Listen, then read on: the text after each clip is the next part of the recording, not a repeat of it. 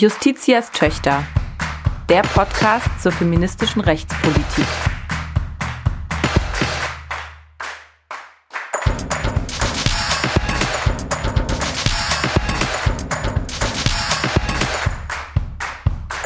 Ein Podcast des Deutschen Juristinnenbundes. Herzlich willkommen zur 26. Folge Justitias Töchter. Mit mir, Dana Valentina, und mit Leonie Steine. Ja, wie ihr schon hören könnt, heute habe ich eine andere Co-Moderatorin an meiner Seite, nämlich nicht Selma Gata, die im wohlverdienten Urlaub ist, sondern eine ja schon im Podcast sehr bekannte Stimme. Dr. Leonie Steine war schon häufiger zu Gast zu strafrechtlichen Themen und ich freue mich, sie heute an meiner Seite zu haben. Ich freue mich noch mehr, heute mal moderieren zu dürfen mit Famous Dana Valentina. ja, wunderbar. Wir haben äh, tatsächlich ein ja sehr schwieriges Thema heute auf dem Programm und ein sehr, sehr wichtiges Thema und äh, werden über dieses Thema, nämlich sexualisierte Kriegsgewalt, sprechen mit einer Expertin, nämlich mit Dr. Tanja Altunian. Triggerwarnung. Wir sprechen in dieser Folge über sexualisierte Gewalt und werden auch Fallbeispiele sexualisierter und reproduktiver Kriegsgewalt benennen. Wenn das nicht euer Thema ist, dann freuen wir uns, wenn wir uns in der nächsten Folge wieder hören. Ähm, Warum nehmen wir uns heute dieses Thema vor? Es gibt gleich mehrere Anlässe. Es ist nämlich zum einen jetzt am 19. Juni der internationale Tag für die Beseitigung von sexualisierter Gewalt in Konflikten gewesen, also ein internationaler Tag zu diesem Anlass, der auf dieses Thema aufmerksam macht. Und es gab auch noch zwei, zwei weitere Anlässe, die gerade gut passen. Leonie, es ist nämlich gerade ein 20-jähriger Tag eines deutschen Gesetzes, das aber einen völkerrechtlichen Bezug hat, nämlich? Genau, es ist das 20-jährige Jubiläum des Völkerstrafgesetzbuchs, das also das Völkerstrafrechts ins nationale deutsche Recht übertragen hat. Und es ist auch noch das 20-jährige Jubiläum des römischen Statuts des Internationalen Strafgerichtshofs. Also wir haben jetzt wirklich einen Monat, in dem sexualisierte Kriegsgewalt auf der Tagesordnung steht aufgrund dieser drei Jubiläen. Und ich finde es ein sehr guter Anlass, mit Dr. Tanja Altunian über dieses Thema zu sprechen. Angesichts aktueller Entwicklungen wie dem Ukraine-Konflikt natürlich umso mehr.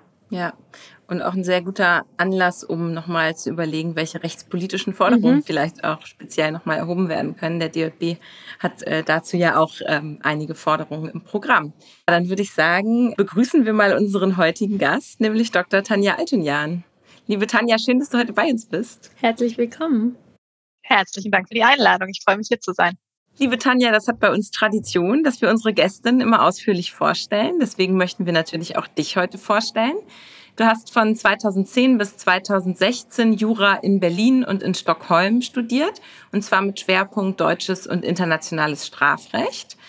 Dann hast du nach dem ersten Staatsexamen 2016 den Absolvierendenpreis bekommen der Humboldt-Universität zu Berlin, also das Ganze auch sehr gut abgeschlossen und hast dann im Anschluss von 2016 bis 2020 als wissenschaftliche Mitarbeiterin im Bereich des Völkerstrafrechts gearbeitet, und zwar am Lehrstuhl von Professor Gerhard Werle an der Humboldt-Universität zu Berlin. Das ist der Lehrstuhl für deutsches und internationales Strafrecht, Strafprozessrecht und juristische Zeitgeschichte. Gefördert wurde auch währenddessen deine Promotion, die du angefertigt hast, durch die Studienstiftung des deutschen Volkes. Und am Werle-Lehrstuhl hatte ich das Glück, Tanja kennenzulernen. Da habe ich auch als wissenschaftliche Mitarbeiterin gearbeitet und konnte dann miterleben, wie sie an ihrer fantastischen Dissertation gearbeitet hat, neben der Lehrstuhltätigkeit, nämlich zum Thema Reproductive Violence and International Criminal Law. Die hat sie abgeschlossen und wurde dann auch gleich ausgezeichnet mit dem Promotionspreis der Juristischen Fakultät der Humboldt-Universität zu Berlin im letzten Jahr und jetzt kürzlich auch noch mit dem Robert-Kentner-Preis des Arbeitskreises Völkerstrafrecht. Also eine ganz herausragende Dissertation zu einem ganz wichtigen und noch unterbeleuchteten Thema. Ähm, in den letzten zwei Jahren hat Tanja dann das Referendariat gemacht am Kammergericht Berlin, war unter anderem im Bundeskanzleramt und am Bundesverfassungsgericht und hat dann Anfang dieses Jahres mit dem zweiten Staatsexamen abgeschlossen. Sie ist schon seit 2016 Mitglied im DJB und ein ganz bekanntes Mitglied, nämlich die erste Preisträgerin des Jutta Limbach Preises des Deutschen Juristinnenbundes, der vor wenigen Tagen verliehen wurde und es war eine ganz tolle Veranstaltung. Ja. Ja, super. Vielen Dank, Tanja, dass du heute hier bei uns bist. Tanja, wir haben uns ja heute ein durchaus schwieriges und wichtiges Thema vorgenommen. Wir wollen über sexualisierte Gewalt sprechen. Wir wollen über sexualisierte Gewalt in Konflikten sprechen. Und vielleicht kannst du uns zum Einstieg erstmal darlegen, welchen besonderen Gefahren Frauen und Mädchen in bewaffneten Konflikten ausgesetzt sind. Ja, sehr gerne. Also zunächst mal ist es vielleicht wichtig äh, zu betonen, dass sexualisierte Gewalt und auch reproduktive Gewalt in bewaffneten Konflikten überall auf der Welt vorkommt und durchgängig in der ganzen Geschichte dokumentiert ist und immer wieder dokumentiert wird. Und wenn wir über sexualisierte Gewalt in Kriegen sprechen, dann denken wir häufig an Massenvergewaltigungen von Frauen und Mädchen, wie sie immer wieder dokumentiert werden, jetzt zuletzt auch in der Ukraine. Das ist auch richtig, aber es ist mir auch wichtig zu betonen, dass sexualisierte Gewalt in bewaffneten Konflikten ganz viele Facetten hat. Also es geht eben nicht nur um Massenvergewaltigung, sondern es geht auch um andere Formen sexualisierter Gewalt, die manchmal ein bisschen in den Hintergrund geraten. Und äh, vielleicht, um das ein bisschen greifbar zu machen, ähm, ein, zwei Beispiele dazu, welche ähm, Auswirkungen oder Erscheinungsformen das auch haben kann. Wenn wir zum Beispiel an die jesidischen Frauen denken, die ähm, in Syrien und im Irak von IS-Kämpfern entführt worden, dann wurden die systematisch sexuell versklavt. Und dann geht es natürlich auch um Vergewaltigung, aber es geht eben auch darüber hinaus, denn es geht um die Aufhebung der kompletten Selbstbestimmung über den eigenen Körper, die komplette Negierung der sexuellen und reproduktiven Selbstbestimmung. Oder wenn wir an die sogenannten Trostfrauen denken, die in Japan während des Zweiten Weltkriegs ähm, in Lagern zur Prostitution gezwungen wurden. Das sind alles Erscheinungsformen von sexualisierter Gewalt, die wir in bewaffneten Konflikten sehen. Mhm. Du hast ja jetzt von sexualisierter Gewalt und auch äh, reproduktiver Gewalt gesprochen. Das ist ja etwas, was äh, auch ineinander greift, oder? Richtig, genau. Also das sind äh, verschiedene Erscheinungsformen von ähm, vielleicht als Oberbegriff geschlechtsbasierter Gewalt in bewaffneten Konflikten. Also Gewalt, die begangen wird aufgrund des Geschlechts des Opfers. Ähm, jedenfalls ganz grob gesagt. Und das kann sich in unterschiedlichen Erscheinungsformen zeigen. Sexualisierte Gewalt ist eine davon. Ähm, und das ist Gewalt, die eben die sexuelle Selbstbestimmung des Opfers verletzt. Dazu bist du ja eigentlich die Expertin, liebe Dane, zum Recht auf sexuelle Selbstbestimmung. Also das sind dann zum Beispiel Vergewaltigungen und sexuelle Sklaverei. Reproduktive Gewalt ist ähnlich, aber es ist vielleicht doch noch mal ein bisschen was anderes, denn es geht darum, dass die reproduktive Selbstbestimmung verletzt wird. Also das Recht zu entscheiden, ob, mit wem, unter welchen Umständen man sich fortpflanzen möchte. Und das können dann zum Beispiel Erscheinungsformen wie erzwungene Schwangerschaftsabbrüche, Sterilisationen oder eben auch erzwungene Schwangerschaften selbst sein.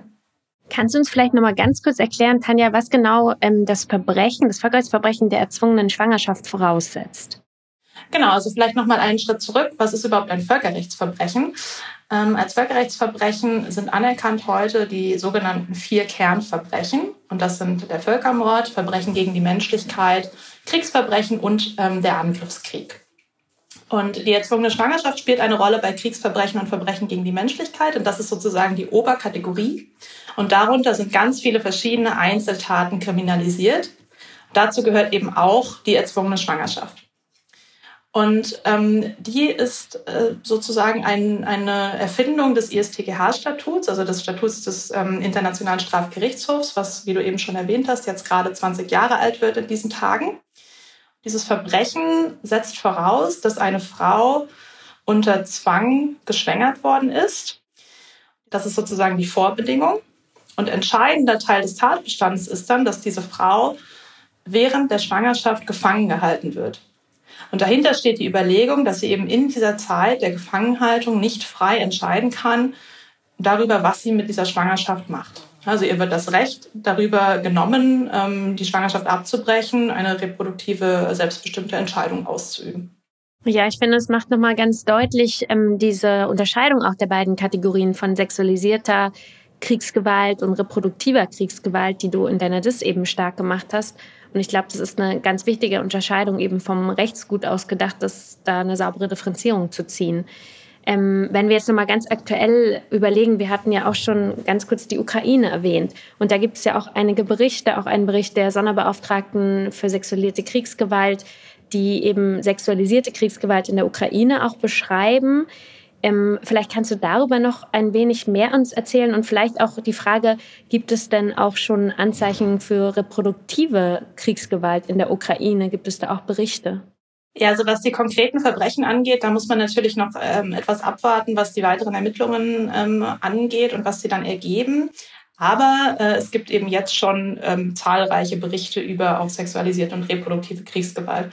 Die Massenvergewaltigungen zum Beispiel in Butscha haben ja wirklich große Aufmerksamkeit erregt und sind ziemlich gut dokumentiert ähm, gegen Frauen, Männer und Kinder, häufig durch mehrere Täter, häufig auch vor den Augen von Familienangehörigen, was ähm, in Kriegen häufig dokumentiert ist, einfach nochmal als zusätzliches Mittel die gegnerische Gruppe herabzuwürdigen und zu demütigen indem eben dieser Akt dann auch publik gemacht wird, mehr oder minder. Und es gibt auch Berichte über Schwangerschaften als Resultat von diesen Vergewaltigungen. Das passiert natürlich ähm, mehr oder minder zwangsläufig, wenn eine große Zahl von Frauen vergewaltigt wird. Und es gibt auch einzelne Berichte darüber, dass Täter diese Schwangerschaften gezielt ähm, herbeiführen wollten, um eben ähm, ja, sozusagen ähm, der Frau die Möglichkeit zu nehmen, eigene ukrainische Kinder zu gebären, sondern eben Kinder mit den russischen Soldaten bekommen zu müssen. Ein ganz großes Problem ist es übrigens auch für geflüchtete Frauen, denn ähm, viele ukrainische Frauen sind ja nach Polen geflohen und da haben wir das große Problem, dass sie dort keine Schwangerschaftsabbrüche äh, bekommen können, weil es eben in Polen jetzt ja seit kurzem wirklich äh, rigoros verboten ist, in allen Fällen verboten ist. Und äh, das gibt uns doch auch nochmal Anlass, ähm, einzutreten, auch weltweit für sexuelle und reproduktive Rechte von Frauen. Hm. Und steht eigentlich diese Untersagung von Schwangerschaftsabbruch in, in Verbindung zu dem Verbrechen der erzwungenen Schwangerschaft? Ja, da gibt es natürlich äh, den Zusammenhang, klar, weil wenn äh, in einem Land sowieso kein Recht auf einen Schwangerschaftsabbruch besteht, dann könnte man auch sagen, es ist ja eigentlich irrelevant, ob die Frau dann auch noch zusätzlich gefangen gehalten wird, denn sie hat ja sowieso keine Möglichkeit, einen Schwangerschaftsabbruch zu bekommen. Im Statut des Internationalen Strafgerichtshofs heißt es dazu ausdrücklich, dass die nationalen ähm, Regelungen zum Schwangerschaftsabbruch unberührt bleiben. Aber es ist nicht so ganz klar, was das jetzt eigentlich bedeutet. Der Internationale Strafgerichtshof hat dazu kürzlich erst ein erstes Urteil erlassen. Letztes Jahr war das im Fall gegen den ähm, ehemaligen ugandischen Rebellenkämpfer Dominic Ongwen. Und da hat es doch, hat der Internationale Strafgerichtshof doch einige ganz äh, progressive Dinge über dieses Verbrechen gesagt, unter anderem auch, dass dieser Nachsatz eigentlich keine Bedeutung entfaltet. Das ist jedenfalls die Konsequenz dieser Entscheidung. Und man wird wohl sagen müssen, so jedenfalls ähm, habe ich es vertreten in meiner DIS, dass es im, im internationalen Recht doch ähm, erhebliche Anhaltspunkte dafür gibt, dass es Rechte auf Schwangerschaftsabbrüche jedenfalls in bestimmten Konstellationen gibt. Und dazu gehört es unter anderem, wenn die Schwangerschaft das Resultat einer Vergewaltigung ist. Insofern würde man dann sagen, es ist irrelevant, ähm, ob das nationale Recht eine, einen Schwangerschaftsabbruch in dieser Konstellation erlaubt oder nicht, denn das internationale Recht erlaubt es. Welche Möglichkeiten bestehen denn generell gegen sexualisierte Kriegsgewalt oder auch Ausübung von reproduktiver Gewalt vorzugehen rechtlich? Also welche Möglichkeiten hat man eigentlich, das zu verfolgen? Also wenn wir über die strafrechtliche Verfolgung sprechen, das ist ja sicherlich auch nicht alles, um sexualisierte Kriegsgewalt zu bekämpfen, aber ähm, doch vielleicht ein ganz wichtiges Mittel, dann ähm, müssen wir das immer auf zwei Ebenen betrachten, nämlich einmal auf der internationalen Ebene und einmal auf der nationalen Ebene. Die internationale Ebene ist inzwischen ähm, in vielen Fällen der Internationale Strafgerichtshof, den wir jetzt schon mehrfach erwähnt haben. Wie gesagt, seit 2002 ist er in Den Haag tätig. Und der ist zwar kein Weltstrafgerichtshof, das heißt, es sind nicht alle Staaten Mitglied, sondern ähm, eben nur diejenigen, die dem Statut beigetreten sind. Deswegen kann der Internationale Strafgerichtshof auch nicht überall tätig werden. Die Ukraine allerdings hat die Gerichtsbarkeit anerkannt. Also soweit Verbrechen auf ukrainischem Boden begangen werden, jedenfalls Kriegsverbrechen und Verbrechen gegen die Menschlichkeit, ähm, kann das vom Internationalen Strafgerichtshof verfolgt werden. In anderen Fällen haben wir auch ähm, in der Vergangenheit gesehen, dass eigenständige Gerichtshöfe auf internationaler Ebene eingerichtet werden oder manchmal auch hybrid, also national und international. Äh, zum Beispiel die ähm, Gerichtshöfe für das ehemalige Jugoslawien und Ruanda sind da sehr bekannt, aber es gibt auch in, ähm, also zum Beispiel jetzt neuerdings in der Zentralafrikanischen Republik einen ähm, derartigen Gerichtshof, der eben spezifisch für eine bestimmte Situation eingerichtet wurde. Aber die zweite Ebene, die zunehmend auch ähm, Bedeutung erlangt, ist die nationale Ebene. Denn auch nationale Gerichte können Völkerstraftaten verfolgen. Und das sehen wir auch jetzt zunehmend. In Deutschland ganz besonders. In Deutschland ist nämlich in den letzten Jahren da durchaus eine ganze Reihe von Verfahren ähm, vor die Gerichte gelangt. Die betreffen insbesondere den äh, Syrien-Konflikt, was einfach daran liegt, dass natürlich viele sowohl Täter als auch Opfer inzwischen in Deutschland sind und deswegen da auch sehr viel Beweismaterial ähm, einfach hier sozusagen zur Verfügung steht. Und die Generalbundesanwaltschaft, die da äh, zuständig ist für Völkerstrafverfahren in Deutschland, die eben auf Grundlage des schon erwähnten Völkerstrafgesetzbuches ähm, was auch 20 Jahre alt wird, äh, hier durchgeführt werden, die ist da doch, ähm, also die Ressourcen wurden sehr stark ausgebaut in den letzten paar Jahren. Deswegen sind sehr viele Verfahren dann jetzt auch vor die Gerichte gelangt.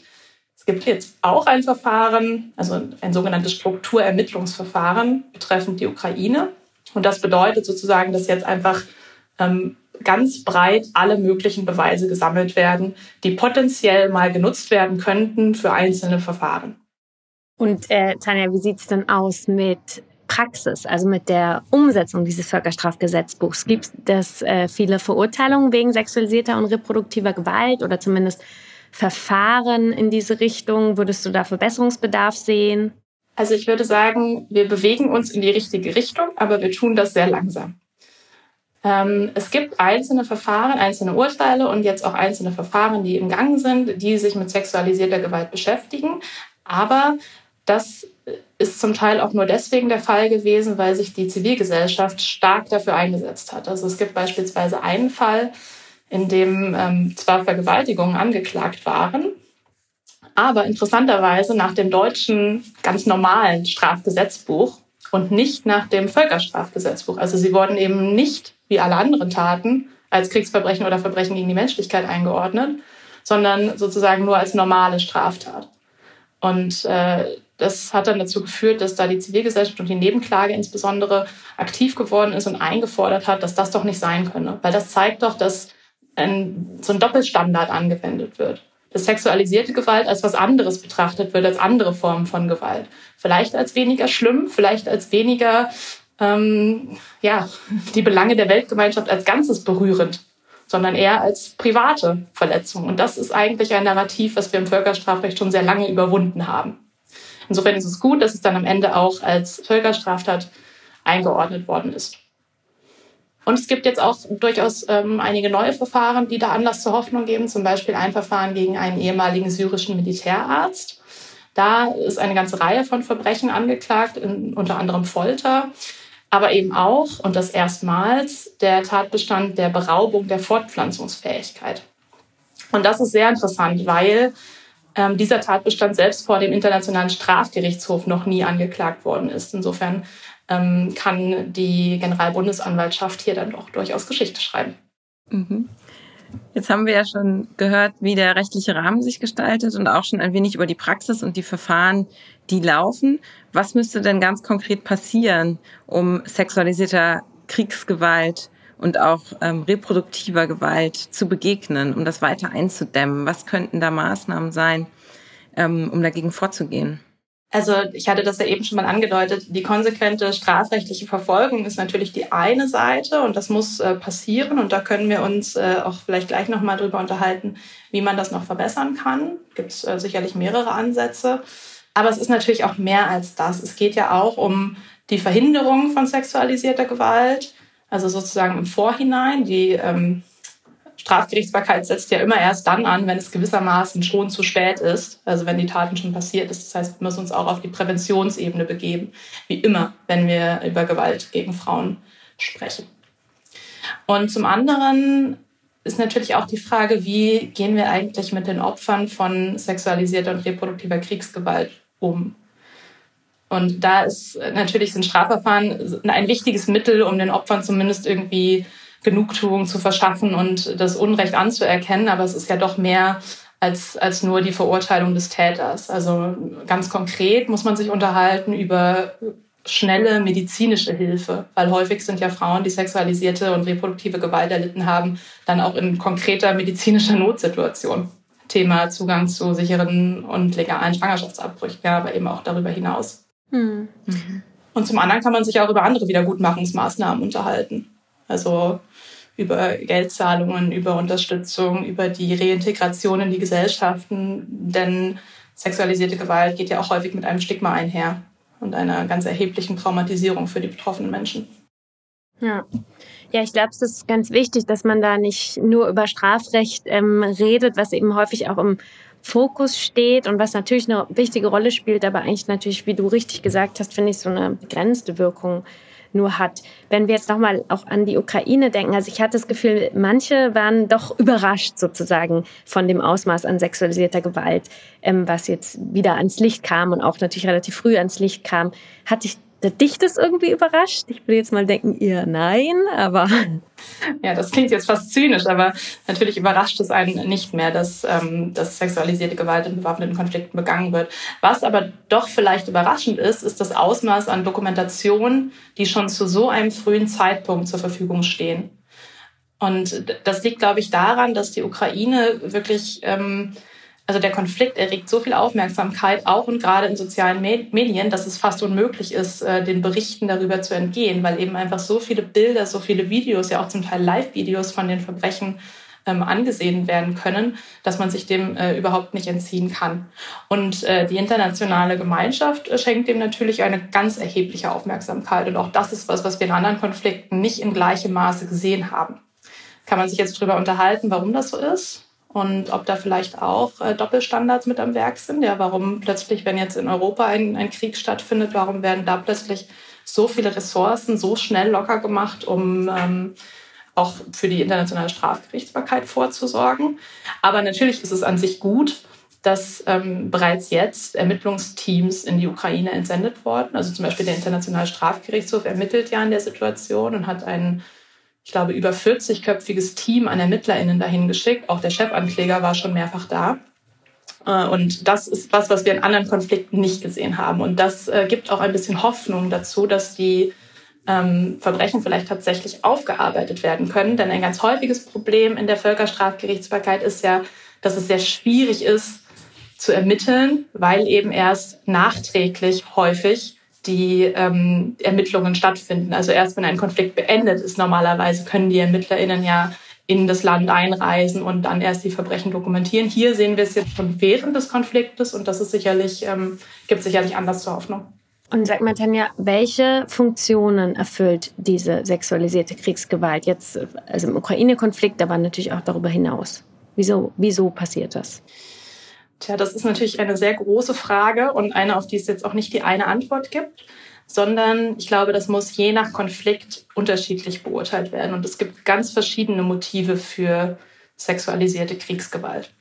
Häufig liegt es einfach daran, dass letztlich mit einem Konflikt, einem bewaffneten Konflikt ja auch einhergeht, dass die ähm, Sicherheitsinfrastruktur äh, völlig zusammenbricht sodass derartige Verbrechen begangen werden können, ohne dass ähm, großartige Konsequenzen zu befürchten sind.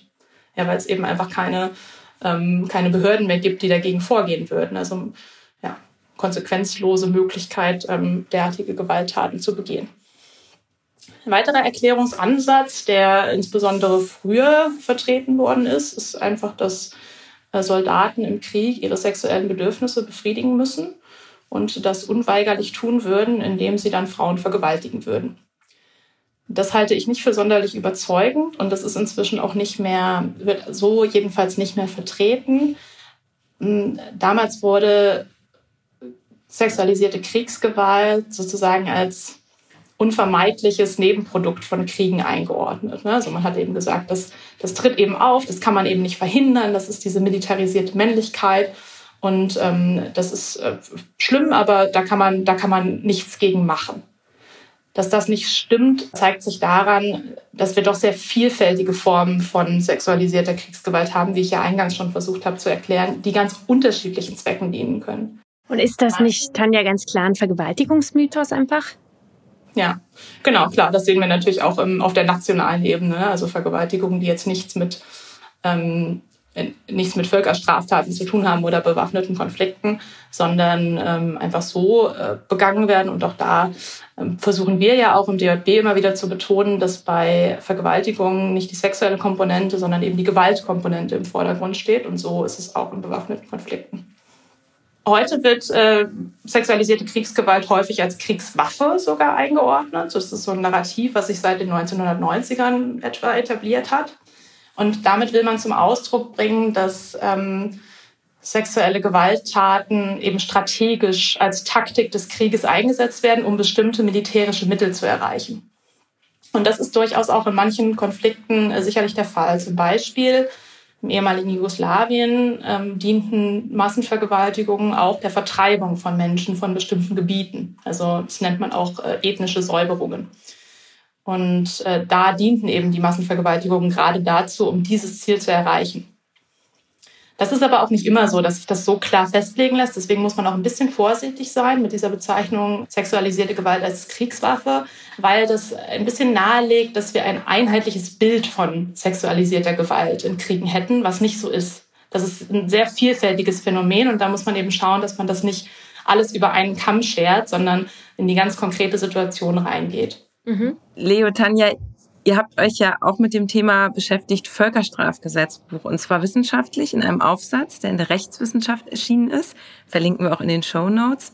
Und auf der Grundlage aber auch rechtspolitisch im DJB. Was sind denn die, die Forderungen und äh, Reformpotenziale des Völkerstrafgesetzbuchs? Ja, genau, das haben äh, Leonie und ich uns mal vorgenommen. Ähm, denn wir finden, nach 20 Jahren Völkerstrafgesetzbuch ist es doch an der Zeit, ein kleines Zwischenfazit zu ziehen. Zeit für ein geschlechtergerechtes Völkerstrafgesetzbuch. Genau, ein geschlechtergerechtes Völkerstrafgesetzbuch, was wir leider bislang noch nicht haben, auch wenn das äh, noch nicht so bekannt ist. Aber das Problem ist, dass das VSDGB zwar in ganz weiten Teilen das Statut des Internationalen Strafgerichtshofs abbildet, aber doch in einigen Punkten abweicht, aus verschiedenen Gründen. Und leider weicht es auch in sehr entscheidenden Aspekten ab vom ISTGH-Statut in Bezug auf sexualisierte Kriegsgewalt. Denn es hat leider nicht alle Tatbestände aus dem ISTGH-Statut übernommen, sodass, so jedenfalls die These von Leonie und mir, wir es hier mit gewissen Strafbarkeitslücken zu tun haben, die, finden wir, geschlossen werden müssen. Genau, das betrifft zum einen den schon erwähnten Tatbestand der erzwungenen Schwangerschaften. Habe ich ja schon vorhin schon erläutert, was das ist. Und der ist in, im VSDGB auch drin allerdings eingeschränkt, an ganz entscheidender Stelle eingeschränkt. Denn der Anwendungsbereich dieses Tatbestands im deutschen Recht ist begrenzt auf ethnische ähm, Konflikte oder ethnische Motivationen. Das heißt da, die Tat ist nur strafbar, wenn sie begangen wird, um die ethnische Zusammensetzung einer Bevölkerung zu beeinflussen. Und das ist nachgebildet dem ähm, einem historischen Beispielsfall auch aus dem Jugoslawien-Konflikt. Aber leider ähm, erfasst es eben nicht alle Fälle. Und das zeigt sich auch an der schon erwähnten Ongwen-Verurteilung ähm, vom ISDGH, die letztes Jahr erlassen worden ist. Da wurde nämlich erstmals nach fast 20 Jahren dieser Tatbestand der erzwungenen Schwangerschaften international abgeurteilt. Und da hatte die Tat überhaupt keinen Bezug ähm, zu einem ethnischen Konflikt, sondern ähm, ist begangen worden im Zusammenhang mit Zwangsehen und sexueller Sklaverei. Und da kam es dann eben auch in diesem Kontext zu erzwungenen Schwangerschaften. Tja, und das wäre in Deutschland nicht strafbar nach dem aktuellen Völkerstrafgesetzbuch. Genau, und zusätzlich zu dieser ähm, reproduktiven Gewalt haben wir dann auch noch verschiedene Formen von sexualisierter Gewalt, wie Tanja gerade schon gesagt hat. Zum Beispiel haben wir kein ähm, separates Völkerrechtsverbrechen der sexuellen Sklaverei, was auch eine ganz prägende Rolle spielt in bewaffneten Konflikten. Und wir haben auch die anderen Formen von sexualisierter Gewalt von vergleichbarer Schwere, die im römischen Statut stehen, nicht ins deutsche Völkerstrafgesetzbuch übernommen. Auch das sind ähm, Sachverhaltskonstellationen, die zum Beispiel in Ruanda während des Genozids an Relevanz ähm, gewonnen haben. Da hat der ähm, ICTR, der International Criminal Tribunal for Rwanda, hat da zum Beispiel Fälle, in denen eine Studentin gezwungen wurde, Nacktgymnastik vor Soldaten zu machen, darunter gefasst. Aber das äh, erfasst natürlich eine ganze Bandbreite an unterschiedlichen sexualisierten ähm, Verletzungen, die dann nicht unter das deutsche VStGB fallen. Mhm. Was ist denn eigentlich der Hintergrund für diese Strafbarkeitslücken? Also ist das, ist das gewollt in, in, in so einem reduzierten Rahmen umgesetzt worden? Oder ist es technisch schlecht gemacht? Also wisst ihr das? Also der Hintergrund ist in diesen konkreten Fällen, die wir jetzt angesprochen haben, vor allem, dass äh, das äh, IStGH-Statut damit Auffangtatbeständen arbeitet, also mit nicht genau definierten Tatbeständen. Denn erfasst ist da zum Beispiel jede andere Form sexualisierter Gewalt von vergleichbarer Stärke. Und das ist sicherlich was, was in Deutschland ähm, verfassungsrechtlich etwas problematisch ist, weil die Strafbarkeit ja ganz genau bestimmt sein muss. Ja, der Bestimmtheitsgrundsatz ist, dass der im Strafrecht eine ganz wichtige Rolle spielt. Man kann sich allerdings fragen, ob das nicht vielleicht äh, in, im Hinblick auf das Völkerstrafrecht ein bisschen anders zu lesen ist, ähm, weil wir ja auch in anderen Fällen äh, da ein bisschen von den verfassungsrechtlichen Prinzipien abweichen, einfach weil das Völkerstrafrecht eben Völkerrecht ist und deswegen was anderes ist als nationales Recht. Und hier haben wir es zwar dann mit einem nationalen Gesetz zu tun, aber es basiert eben auf dem Völkerrecht. Wenn man Auffangtatbestände für nicht machbar hält in Deutschland, dann müsste man sich natürlich einfach überlegen, wie können wir es dann konkreter fassen. Und das wurde versucht hier mit dem Tatbestand der sexuellen Nötigung. Der ist eingeführt worden statt der, dem Auffangtatbestand, äh, jede andere Form sexueller Gewalt von vergleichbarer Stärke. Und ähm, der ist aber leider an sich auch problematisch, wie Leonie und ich dann versucht haben herauszuarbeiten denn der bezog sich auf das damals geltende deutsche Recht, das noch die sexuelle Nötigung unter Strafe stellte. Seit der Sexualstrafrechtsreform vor einigen Jahren kennen wir aber im Prinzip diesen Tatbestand der sexuellen Nötigung im deutschen Recht so nicht mehr. Der existiert jetzt nur noch im VStGB. Stattdessen haben wir den sexuellen Übergriff. Und wie das jetzt alles im Verhältnis zueinander steht, das ist völlig unklar. Ja, so wurden wir eigentlich auch überhaupt auf das Thema aufmerksam, ne, Tanja, weil wir ähm, uns überlegt haben, wie wir jetzt eigentlich sexuelle Nötigungen auslegen können nach der Sexualstrafreform und richtigerweise auslegen.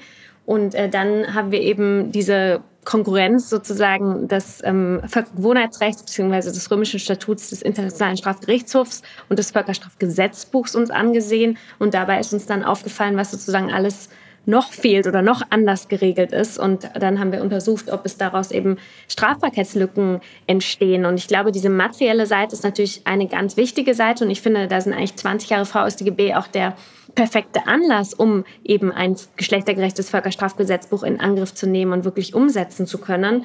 Ähm, der zweite Punkt ist aber natürlich auch nochmal die Anwendung in der Realität, in der Praxis. Weil ganz häufig, und das haben wir auch beim Internationalen Strafgerichtshof gesehen, ähm, ist es zwar wichtig und Grundvoraussetzung, dass man ähm, gute materielle Voraussetzungen hat und die entsprechenden Straftatbestände, aber letztlich kommt es natürlich darauf an, dass die auch umgesetzt werden. Und auch da hatten wir beim ISTGH lange sozusagen große Startschwierigkeiten. Und vielleicht kannst du, Tanja, noch mal ein bisschen ähm, erläutern, wie, ob, ob du der Meinung bist, dass es jetzt besser geworden ist, auch beim ISTGH und woran das lag und ob die vielleicht die deutsche Strafjustiz oder die Generalbundesanwaltschaft sich da auch ein Vorbild nehmen könnte?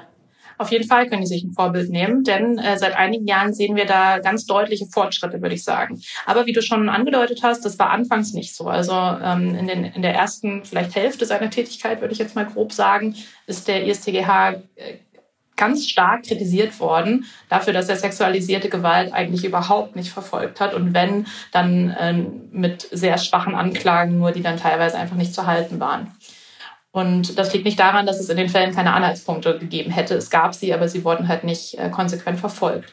Und das lag sicherlich an einer fehlenden Priorisierung seitens der Anklagebehörde.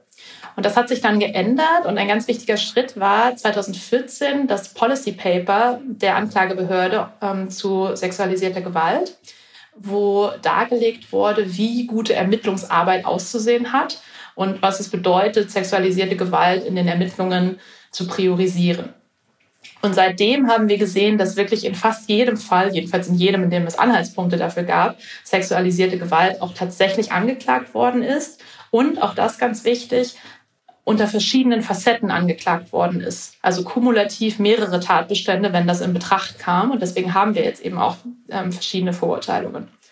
Und das ist sicherlich was, was die, ähm, die Generalbundesanwaltschaft in Deutschland sich auch zum Vorbild nehmen könnte, dieses Policy Paper ähm, oder eine entsprechende ähm, Überlegung dazu, wie man eben sexualisierte Gewalt in den Ermittlungen von Anfang an priorisieren kann. Und dazu gehört es auf jeden Fall ganz zentral, das Ermittlungspersonal entsprechend zu schulen. Denn es ist ganz wichtig, dass die Personen, die eben Opfer befragen, auch wissen, ähm, wie sie mit den Opfern zu interagieren haben um äh, an gute Beweise zu kommen und gut dokumentieren zu können, was da tatsächlich passiert ist. Denn das ist nicht ganz einfach, was sexualisierte Gewalt betrifft. Das muss man natürlich auch zugeben. Ähm, schon aufgrund dieser Stigmatisierung, ähm, die Opfer häufig erleben, ähm, sind das häufig nicht die Taten, von denen als erstes berichtet wird. Aber da braucht es einfach sensible Ermittlungsmaßnahmen für und dann kommt es auch an die Oberfläche. Hm. Das sind jetzt die Reformen, die ähm, ihr ansprecht die äh, ja vor allen Dingen die Anwendungen dann auch betreffen. Ähm, und wir haben ja auch schon über die Schutzlücken gesprochen. Und vielleicht können wir einfach abschließend noch einmal ganz konkret den, den Vorschlag für ein geschlechtergerechtes Völkerstrafgesetzbuch. Was gehört denn da ganz konkret rein? Was braucht es dafür? Also ganz konkret brauchen wir für ein äh, geschlechtergerechtes Völkerstrafgesetzbuch eine Überarbeitung der Tatbestände. Wir brauchen eine erweiterte Fassung des Tatbestands der erzwungenen Schwangerschaften und wir brauchen einen Tatbestand der sexuellen Sklaverei, ebenso wie entweder einen Auffangtatbestand oder eben den sexuellen Übergriff statt der sexuellen Nötigung im VSDGB. Außerdem könnte man sich unterhalten über ähm, den erzwungenen Schwangerschaftsabbruch der auch nach dem deutschen VStGB nicht strafbar wäre, wohl aber nach dem IStGH-Statut. Und auf der anderen Seite braucht es dann eine entsprechende Priorisierung dieser Taten durch die Strafverfolgungsbehörden. Und das fordert ja auch der Deutsche Juristinnenbund, nämlich schon in den Wahlprüfsteinen zur Bundestagswahl 2021 nachzulesen. Auch dieses Papier verlinken wir natürlich wie immer in den Show Notes. Ja, vielen Dank, liebe Tanja, und auch an dich als Co-Moderatorin, liebe Leonie, für das sehr interessante Gespräch zu einem wirklich relevanten Thema, bei dem sich viel tun muss und äh, wo wir jetzt gleich drei Anlässe haben, um auch rechtspolitisch tätig zu werden und äh, das hoffentlich in die Politik reintragen. Ja, ich glaube auch, ich hatte das zwar vorhin schon mal gesagt, aber vielleicht äh, trotzdem nochmal, ich glaube wirklich 20 Jahre nach im Inkrafttreten des Völkerstrafgesetzbuchs und wir haben ja auch eine Außenministerin, die äh, feministische Außenpolitik groß macht. Wir haben gerade Aufmerksamkeit auch angesichts des Ukraine-Konflikts für dieses Thema. Und ich glaube, das ist jetzt ein sehr gutes Zeitfenster, aber auch eine Chance, die wir jetzt dann auch ergreifen müssen, hier wirklich die materiellen Voraussetzungen für eine ähm, effiziente und angemessene Strafverfolgung von sexualisierter und reproduktiver Gewalt als Völkerrechtsverbrechen in Deutschland zu schaffen. Der DRB wird auf jeden Fall dranbleiben. Feministische Fundstücke. Dann schließen wir an mit unserer Rubrik den feministischen Fundstücken. In der Rubrik der feministischen Fundstücke stellen wir allerlei Fundstücke vor. Das können Literaturtipps sein, das können Hinweise sein auf Interviews, auf spannende Persönlichkeiten, aktuelle Rechtsentwicklung. Also wirklich alles, was unter dem Thema Feminismus und Recht, Gleichberechtigung und Recht zu verorten ist. Und heute darf Leo anfangen. Yay. Äh, mein Fundstück ist ein Film und ein Buch. Also ich habe erst den Film gesehen und dann das Buch gelesen. Das, und ich habe das ausgewählt, weil heute, also genau heute am Tag unserer Aufnahme, die zweite und dritte Lesung stattfand im Bundestag. Und zwar wurde heute Paragraph 219a abgeschafft. Das ja. ist ja ein, ähm, ein, eine rechtspolitische Forderung, die der DJB seit vielen Jahren vorangetrieben hat und ähm, die jetzt heute stattgefunden hat. Also 219a wurde an die RechtshistorikerInnen übergeben und ähm, ja, das ist irgendwie auch ein besonderer Tag. Also auch Tanja hat da ganz viel dran mitgearbeitet. Und deshalb habe ich heute ein Fundstück mitgebracht, was in diesem Zusammenhang steht. Und zwar ähm, habe ich vor wenigen Wochen einen Film gesehen, eine Verfilmung eines Buchs von Ania No, Das Ereignis, so heißt das auch das Buch in deutschsprachiger Übersetzung. Und dabei geht es um eine junge Studentin in Frankreich in den 60er Jahren, die ungewollt schwanger wird und dann Zugang zu einem Schwangerschaftsabbruch sucht und auf der Suche nach Informationen ist. Das ist ganz zentrales Thema dieses Films, das Informationsdefizit, was ja auch eben bei 219a so zentral ist. Und ich fand ähm, den Film wirklich richtig, richtig gut. Also eine ganz fantastische junge Schauspielerin und ähm, auch die Geschichte und gerade dieses Informationsdefizit, was ja im sozusagen Zusammenhang mit 219a so zentral ist, wird da auch sehr schön ähm, nochmal geschildert. Also das ist mein, meine feministische Film- und Leseempfehlung für heute. Mhm. Ich fand den Film auch richtig gut. Ich du den, hattest es sogar empfohlen, ne? Es kann sein, ich hatte ja. die Premiere hier in Hamburg ja. äh, gesehen beim ähm, Menschenrechtsfilmfestival. Da wurde der im letzten Jahr gezeigt. Und ähm, ich fand ihn sehr, sehr beeindruckend, auch wirklich heftig. Mhm. Ähm, also an manchen Stellen irgendwie echt äh, so dieser Konflikt, den sie auch so austrägt, ne, irgendwie und diese diese Not, hm. ähm, die wie heißt sie noch die äh, der Hauptcharakter? An. Die An erfährt. Das fand ich also wirklich beklemmend. Ähm, und es war aber echt ein gut gemachter Film. Mhm. Also ich empfehle den auch sehr. Ja, ja, auf jeden Fall. Ich schließe mich an und empfehle direkt alles von Annie Ernaux, weil es eine meiner absoluten Lieblingsautorinnen ist. Und gerade diesen Film fand ich, wie ihr sagt, zum Teil schwer zu ertragen, aber umso sehenswerter. Sehr schön. Dann ähm, darf ich jetzt äh, Tan äh, nee, als erstes Dana nach ihrem feministischen Fundstück fragen und Tanja macht dann als Gästin den krönenden Abschluss. Ja, ich habe ein Buch mitgebracht. Ich habe es auch dabei und ähm, zeige es euch. Und zwar ist es ein Buch von Heike Specht. Das heißt, die ersten ihrer Art. Frauen verändern die Welt. Das ist ähm, ja relativ äh, frisch erschienen. Und das ist ein Buch, was ganz wunderbar verbindet Porträts von interessanten Frauen, die sich eingesetzt haben für Gleichberechtigung, für Frauenrechte und gleichzeitig aber auch so eine Emanzipationsgeschichte ist. Also es ist auch historisch so ein bisschen so angeordnet, dass es äh, losgeht mit ähm, äh, Marie-Elisabeth Lüders und äh, es endet dann bei äh, aktuellen äh, Politikerinnen hier, Annalena Baerbock sehe ich hier zum Beispiel, Sausan Schäbli, äh, Aminata Touré. Also ist quasi gleichzeitig auch ähm, ja in der geschichtlichen Entwicklung ähm, äh, verfasst ähm, von der Chronologie her. Und äh, ich habe es noch nicht ganz gelesen. Ich bin erst im, am Anfang und habe mich mit den ersten beiden Kapiteln beschäftigt, die systemrelevanten. Und das zweite, Justitia ist eine Frau. Oh, wow. Das passt natürlich ganz ja. gut zu unserem Podcast. Da werden unter anderem Elisabeth Selbert, Erna Scheffler, Ruth Bader Ginsburg, Jutta Limbach und Susanne Bär äh, hm, porträtiert hm, und kommen cool. zur Sprache. Und das sind ja alles Namen, die auch hier im Podcast schon einmal ja. gefallen sind. Und von daher würde ich sagen, ein absolut gutes äh, Buch, was man bestimmt auch gut als Buchgeschenk äh, ähm, äh, darbieten kann. Sehr cool. Ja, ich habe auch ein Buch mitgebracht, ganz klassisch. Ähm, aber ich hoffe eins, was noch nicht allzu viele kennen. Du kennst es aber, liebe Leonie, denn wir haben es gemeinsam gelesen in unserem feministischen Lesekreis. Äh, liebe Grüße an dieser Stelle. Ähm, und ich fand es so gut, dass ich es gerne vorschlagen wollte. Das heißt, äh, Der Astronom und die Hexe und ist geschrieben von der Historikerin Ulinka Hublak. Und es geht darum, äh, darin um Katharina Kepler, die im 17. Jahrhundert als Hexe angeklagt worden ist. Und der Prozess ist auch relativ bekannt, vor allem deswegen, weil Katharina nämlich die Mutter von Johannes Kepler ist, also dem berühmten Astronomen. Und ich habe das Buch als äh, mein feministisches Fundstück ausgewählt. Zum einen, weil es natürlich mit der Hexenverfolgung um ein ganz klassisches feministisches Thema geht, was ich super spannend finde. Vor allem aber schreibt Ulinka Rublak das Buch nicht aus der Perspektive von Johannes Kepler, sondern sie gibt eben Katharina Kepler eine Stimme. Und das fand ich total beeindruckend. Das liest sich, obwohl es eine historische Arbeit ist, eigentlich viel mehr wie ein Roman. Ich kann das sehr empfehlen, wenn man mehr über die Hexenverfolgung in Deutschland lernen möchte, aber vor allem auch äh, über das Leben dieser ganz beeindruckenden Frau. Ja, ich fand das auch super. Also auch gerade diese ähm, ja, Verbindungen so in den Vordergrund zu stellen und diese Familienverhältnisse. Und ähm, es hat dann auch unseren Literaturkreis dazu gebracht, dass wir äh, mehrere Bücher über Hexen und Hexenverfolgung gelesen haben, also mehrere Monate uns nur mit Hexen beschäftigt haben, was auch ein unglaublich spannendes feministisches Thema ist. Mhm. Ja, wir hatten hier auch schon mal, glaube ich, eine andere Buchempfehlung, wo es ah. auch unter anderem um Hexen ging. Also genau, ja, spannender Tipp, finde ich sehr, finde ich sehr, sehr interessant und ich bin natürlich sehr neidisch auf diesen wunderbaren äh, Lesekreis. Ja, Leonie, willst du abmoderieren? Ja, ich möchte dich doch mal ganz herzlich bedanken, dass ich heute Co-Moderatorin sein darf und die großartige Selma Gata hier einmal ersetzen durfte, der ich ganz herzliche Grüße in ihren Urlaub auch senden will und ähm, freue mich sehr, Dana. Und äh, Tanja, wir haben schon ganz viel zu dem Thema zusammengearbeitet und es ist immer eine Freude, dir zuzuhören und man lernt immer noch was dazu. Also vielen Dank für deine Zeit.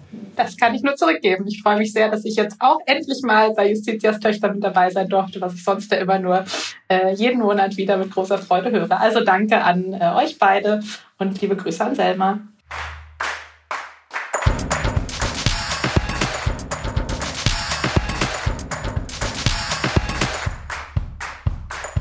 Ein Podcast des Deutschen Juristinnenbundes.